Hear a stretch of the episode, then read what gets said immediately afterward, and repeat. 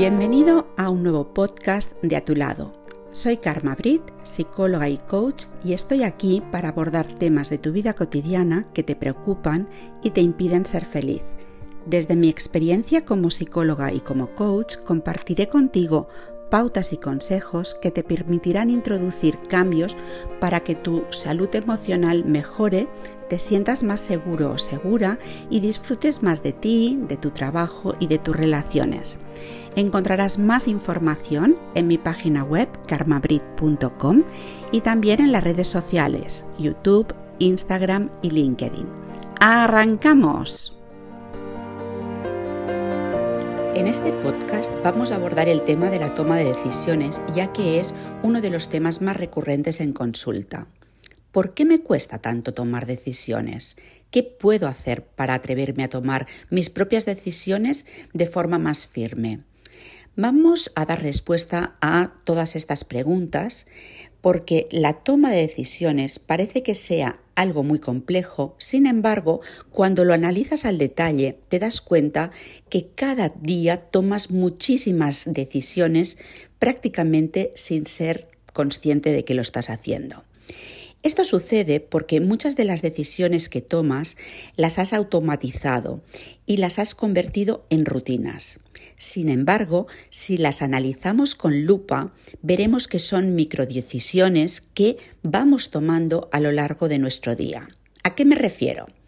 Imagínate, suena el despertador y ya tomas tu primera decisión del día. ¿Me levanto ahora o pongo repetición? Y así te podría ir poniendo ejemplos. Para desayunar me tomo café o té. Para ir al trabajo, cojo el metro, cojo el autobús, voy en moto, y un largo y largo etcétera. ¿Para qué automatizamos algunas decisiones y las convertimos en respuestas automáticas? Pues la respuesta es muy sencilla, para ahorrar energía y poder, dedicar esa energía para cuando necesitamos de verdad tomar una decisión que para nosotros sí que tiene relevancia. Y aquí hemos dado con el primer aspecto importante en este tema. Si el impacto de esa decisión es bajo, no nos cuesta prácticamente nada tomar esa decisión. Pero si el impacto es percibido como algo muy importante en nuestra vida, abordaremos la decisión de forma distinta. Por tanto, debajo de esta cuestión de por qué me cuesta tanto tomar decisiones, se, esconde siempre miedo. ¿Y miedo a qué? Pues miedo a las consecuencias que normalmente están asociadas con el fracaso. Decidir significa elegir una opción y descartar otras asumiendo un riesgo. Y esto a veces pues nos da miedo.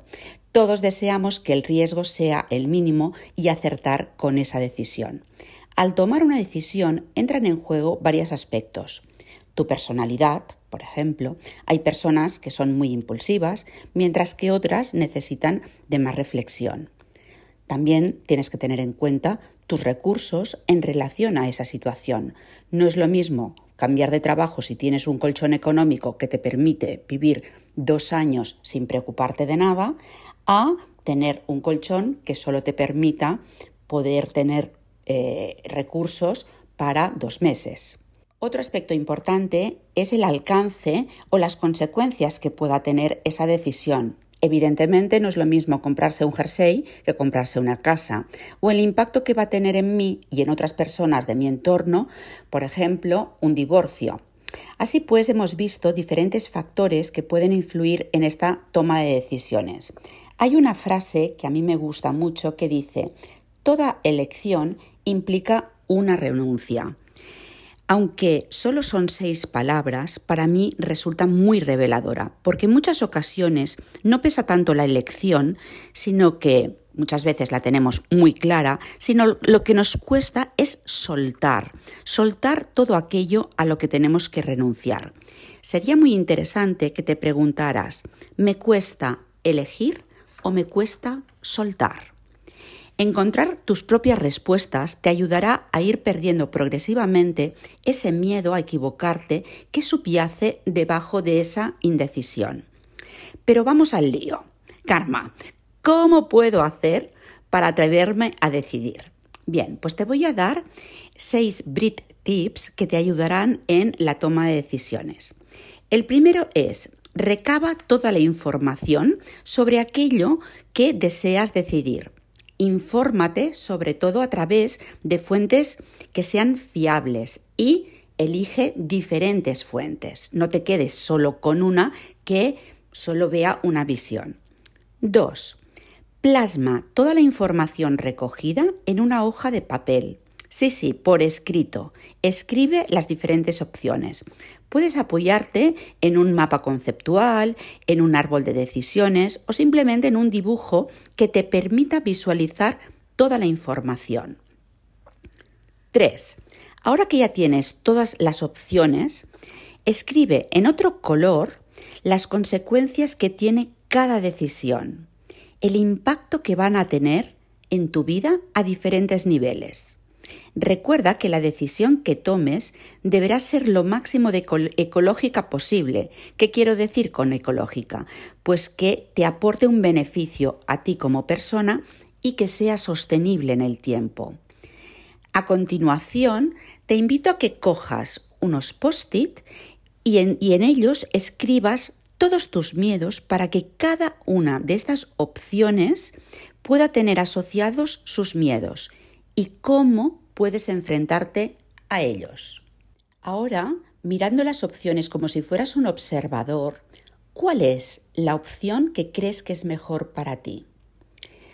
Bueno, esto te permitirá salir de esta posición en la que estás como protagonista y alejarte un poco ganando la distancia de situarte como un observador y te permitirá verlo sin una emoción tan cercana que a veces nos hace que eh, nos sumamos en esa indecisión. Y ahora, como último Brit tip, ármate de valor y elige. En la vida siempre suceden dos cosas. La elección que elegimos sale bien o si no, eh, lo que hacemos es aprender de esa experiencia, evidentemente sufriendo los daños que esa elección nos ha podido comportar. Por tanto, sencillo, resumen, o sale bien o, o aprendes. ¿Qué sucede si no eliges? Es decir, si no tomas esa decisión. Pues también es muy sencillo, que no te mueves, que no avanzas, que no creces, o que la vida o alguien de tu entorno acaba decidiendo por ti. ¿Te suena? ¿Lideras tu vida o la dejas a tu libre albedrío? A ver, tomar decisiones es un acto de responsabilidad que implica conectar con tu parte racional y por supuesto también con tu parte emocional, que aunque te parezca curioso es la que al final acaba tomando la decisión. Es normal que tengas miedo porque todos lo tenemos en mayor o menor medida.